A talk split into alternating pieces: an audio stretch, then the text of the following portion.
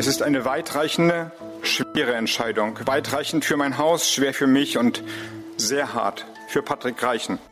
Robert Habeck war das mit hörbar belegter Stimme. Heute hat Habeck verkündet, dass er seinen Staatssekretär nach wochenlanger Kritik und erneutem Fehlverhalten entlassen musste. Was passiert war, hören wir gleich. Außerdem schauen wir nach Cannes, wo gestern die Filmfestspiele eröffnet worden sind, und wir sprechen über mögliche Lieferungen von Kampfjets an die Ukraine. Und damit herzlich willkommen zum Update von Was jetzt? Wir sind der Nachrichtenpodcast von Zeit Online. Es ist Mittwoch, der 17. Mai. Mein Name ist Roland Judin und Redaktionsschluss für diesen Podcast ist 16 Uhr.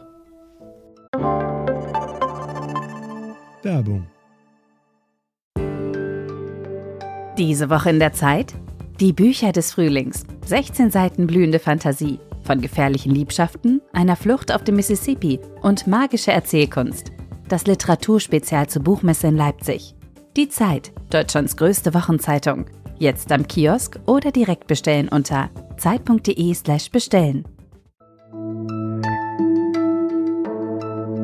Die Fehler sind unterschiedlich gravierend und stünde jeder dieser Fehler für sich allein, würde er eine solch dramatische Konsequenz, wie wir sie heute ziehen, nicht nötig machen. Aber die Fehler stehen eben nicht für sich allein, sagt Wirtschaftsminister Robert Habeck. Und deswegen musste am Ende Patrick Greichen gehen. Greichen war Staatssekretär im Ministerium für Wirtschaft und Klimaschutz. In den vergangenen Wochen wurde er aber heftig kritisiert. Der Verdacht steht im Raum, dass er Verwandte und Freundinnen beruflich begünstigt haben soll. Zum Beispiel soll Greichen seinen Trauzeugen dabei unterstützt haben, Chef der deutschen Energieagentur DENA zu werden. Dem Wirtschaftsministerium zufolge ist in internen Ermittlungen auch rausgekommen, dass Greichen in die finanzielle Förderung einer Berliner Naturschutzorganisation verstrickt sein soll, in deren Vorstand Greichens Schwester sitzt. Fragen wir nach bei Fabian Reinbold, er leitet die Innenpolitik bei Zeit Online. Fabian, was genau ist denn da vorgefallen? Ja, im Fall Greichen gibt es ja zwei Stränge. Das eine ist diese von dir erwähnte Trauzeugenaffäre und das andere, was immer im Raum stand, war ja der Umstand, dass zwei Geschwister von Herrn Greichen bei regierungsnahen Umwelteinrichtungen arbeiten und Aufträge bekommen. Und jetzt kam raus, dass Greichen für die nationale Klimaschutzinitiative drei Projektvorschläge gebilligt haben soll. Also das ist ein Förderprogramm des Ministeriums. Und ein Projekt kam von diesem erwähnten Berliner Landesverband des BUND. Und dort ist Greichens Schwester im Vorstand. Also es war gar nicht ihr Projekt, aber sie war auch bis vor kurzem Landesvorsitzende ähm, dieses Verbandes.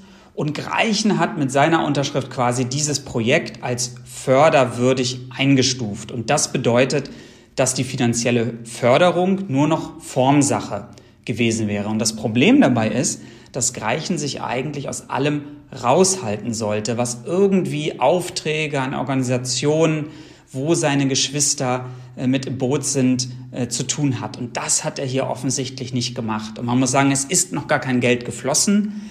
Ähm, es wäre um 600.000 Euro gegangen. Aber ich glaube, nach dieser ganzen Vorgeschichte war das wirklich der berühmte Tropfen, der das Fass zum Überlaufen gebracht hat. Mhm. Gehen wir mal von Greichen eine Hierarchieebene höher. Welchen Schaden trägt Habeck von der Causa Greichen? Tja, das ist seine schwerste politische Krise bis jetzt. Und sein Staatssekretär hat einer tja, Erzählung Vorschub geleistet, die für Habeck wirklich gefährlich ist. Nämlich diese Erzählung, dass da rund um Habeck eine einflussreiche Clique sitzt, die in irgendwelchen Hinterzimmerrunden Ideen wie dieses Heizungsaustauschgesetz austüftelt und das nun mit aller Macht dem Land überstülpen will. Und wer diese Geschichte glauben will, ja, für den war Greichen da jetzt wirklich das perfekte Beispiel. Patrick Greichen hinterlässt aber auch als Staatssekretär eine Lücke. Was muss denn der Nachfolger oder die Nachfolgerin mitbringen, die jetzt seinen Job übernimmt? Er war der Mann, der vielleicht den größten Anteil daran hatte, dass Deutschland so glimpflich durch diese Energiekrise gekommen ist, dass es keinen Gasmangel gibt. Also da hat Greichen, da saß Greichen wirklich an der entscheidenden Schnittstelle, hat ganz viel ähm, bewegt äh, von dem, was der Ukraine-Krieg da in Gang gesetzt hat für unsere Energieversorgung. Also glaube ich, ein Nachfolger tritt da in sehr große Fußstapfen. Ähm, Und einen letzten Punkt würde ich noch gerne machen. Ich finde, er muss auch größeres politisches Gespür mitbringen, als es Greichen jetzt zuletzt in eigener Sache bewiesen hat. Also er darf, er oder sie darf nur wenig persönliche Angriffsflächen bieten, wenn er und Habeck noch Erfolg haben wollen. Patrick Reichen war also ein guter Klimafachmann, der am Ende zu wenig politisches Gespür hatte und einen Fehler zu viel gemacht hat, sagt Fabian Reinbold, Leiter der Innenpolitik bei Zeit Online. Danke dir. Danke, Roland. Catherine Deneuve, Mats Mikkelsen oder Helen Mirren. Also an Stars mangelt es im südfranzösischen Cannes definitiv nicht. Die 76. Filmfestspiele wurden gestern Abend eröffnet und zum Start hat erstmal Michael Douglas die Ehrenpalme für sein Lebenswerk überreicht bekommen. Darüber hinaus gab es auch viel Aufmerksamkeit für den Eröffnungsfilm, in dem Johnny Depp eine der Hauptrollen spielt. Der war auch gestern in Cannes zu Besuch. Depp hatte ja zuletzt für Schlagzeilen gesorgt, weil er sich mit seiner Ex-Frau Amber Heard in einem Verleumdungsprozess vor Gericht gestritten hatte. Es ging um Aussagen von Heard über häusliche und auch sexuelle Gewalt. Depp gewann den Prozess weitgehend. Anke Lewecke ist Filmkritikerin und schreibt auch für Zeit Online und ist momentan in Cannes. Anke, wie haben denn die Leute da auf Depp reagiert? Naja, eigentlich war es eine Eröffnung wie immer. Man hat früh morgens vor dem Festivalpalais schon die ganzen Menschen gesehen, die sich mit Campingstühlchen dort niedergelassen haben, Picknick gehalten haben, um die Ankunft der Stars zu sehen. Ja, und als Johnny Depp dann kam, gab es keine Buhrufe, was auch einige erwartet haben, weil er ja gerade auch in Hollywood als Persona non grata gilt, sondern er würde eher mit aufgeregten Schreien empfangen. Ja, und er hat so ein Smoking getragen getragen und dann so eine Sicherheitsnadel im Ohr, beringte Finger. Also er hat sich noch so ein bisschen so einem Jack Sparrow Look versucht zu geben, sah aber doch so ein bisschen mitgenommen auf und man hat ihm eigentlich, er spielt ja König Ludwig den 15. in dem Eröffnungsfilm von Mai Wen. Ja, er hätte da auch mal guten Stock gebrauchen können, um gut über den roten Teppich zu flanieren. Den Stock als Stütze. Wie politisch sind denn die Filmfestspiele dieses Jahr insgesamt? Ja, so vom Papier sind ja doch wieder viele der großen renommierten Autorenfilmer da, etwa der Brite Ken Loach oder auch der Finne Aki Kaurismäki.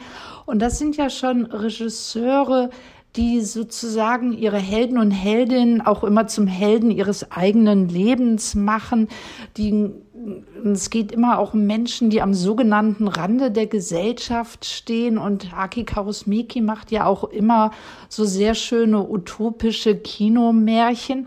Also das sind Regisseure, die sich schon immer unserer Gegenwart stellen. Und ansonsten muss man einfach mal ein bisschen abwarten. Es gibt viel den, aus dem arabischen Raum, aus Schwarzafrika. Und das sind ja neue Stimmen. Und was sie eben aus ihren Ländern uns zu erzählen haben und ob, weil es ja auch vielfach dann um Kolonie geht, wie das Ganze nochmal aufgegriffen wird, gerade in dem senegalesischen Wettbewerbsfilm. Also man kann so ein bisschen gespannt sein. Anke Lewecke war das, Filmkritikerin, die auch für Zeit Online schreibt. Danke dir sehr herzlich. Tschüss. Großbritannien und die Niederlande wollen eine internationale Koalition schaffen, um die Ukraine mit Kampfjets auszustatten. Bisher hatten die NATO-Mitgliedstaaten das abgelehnt. Die Länder der Koalition sollen ukrainische Kampfpiloten ausbilden und F-16-Jets liefern. Bundeskanzler Olaf Scholz sieht Deutschland nicht unter Zugzwang. Beim Treffen des Europarats im isländischen Reykjavik sagte Scholz, die Regierung konzentriere sich wie gehabt auf Panzer, Munition und Luftabwehr. Was noch? Die Stadt Köln testet ab Sommer Bordsteine als Ladesäulen. Der Rüstungskonzern Rheinmetall hat kleine Ladestationen entwickelt, die in Bordsteine integriert werden können. Auf die Art und Weise können E-Autos am Straßenrand auftanken, ohne dass das Kabel über Gehwege gespannt werden muss. Ich fände ja auch cool, wenn jemand Bordsteine erfindet, die meinen Fahrradreifen aufpumpen. Muss auch nicht zwangsläufig ein Rüstungskonzern sein, der das erfindet. Und damit geht das Update von Was jetzt zu Ende. Morgen früh hören Sie hier meine Kollegin Erika Zinger. Sie schaut nach Belarus und spricht über den Gesundheitszustand von Machthaber Lukaschenko. Mein Name ist Roland Judin. Wenn Sie morgen frei haben, genießen Sie den Tag, aber nehmen Sie sich vor Bollerwagen in Acht, die kommen morgen oft mit stark angetrunkenen Männern einher.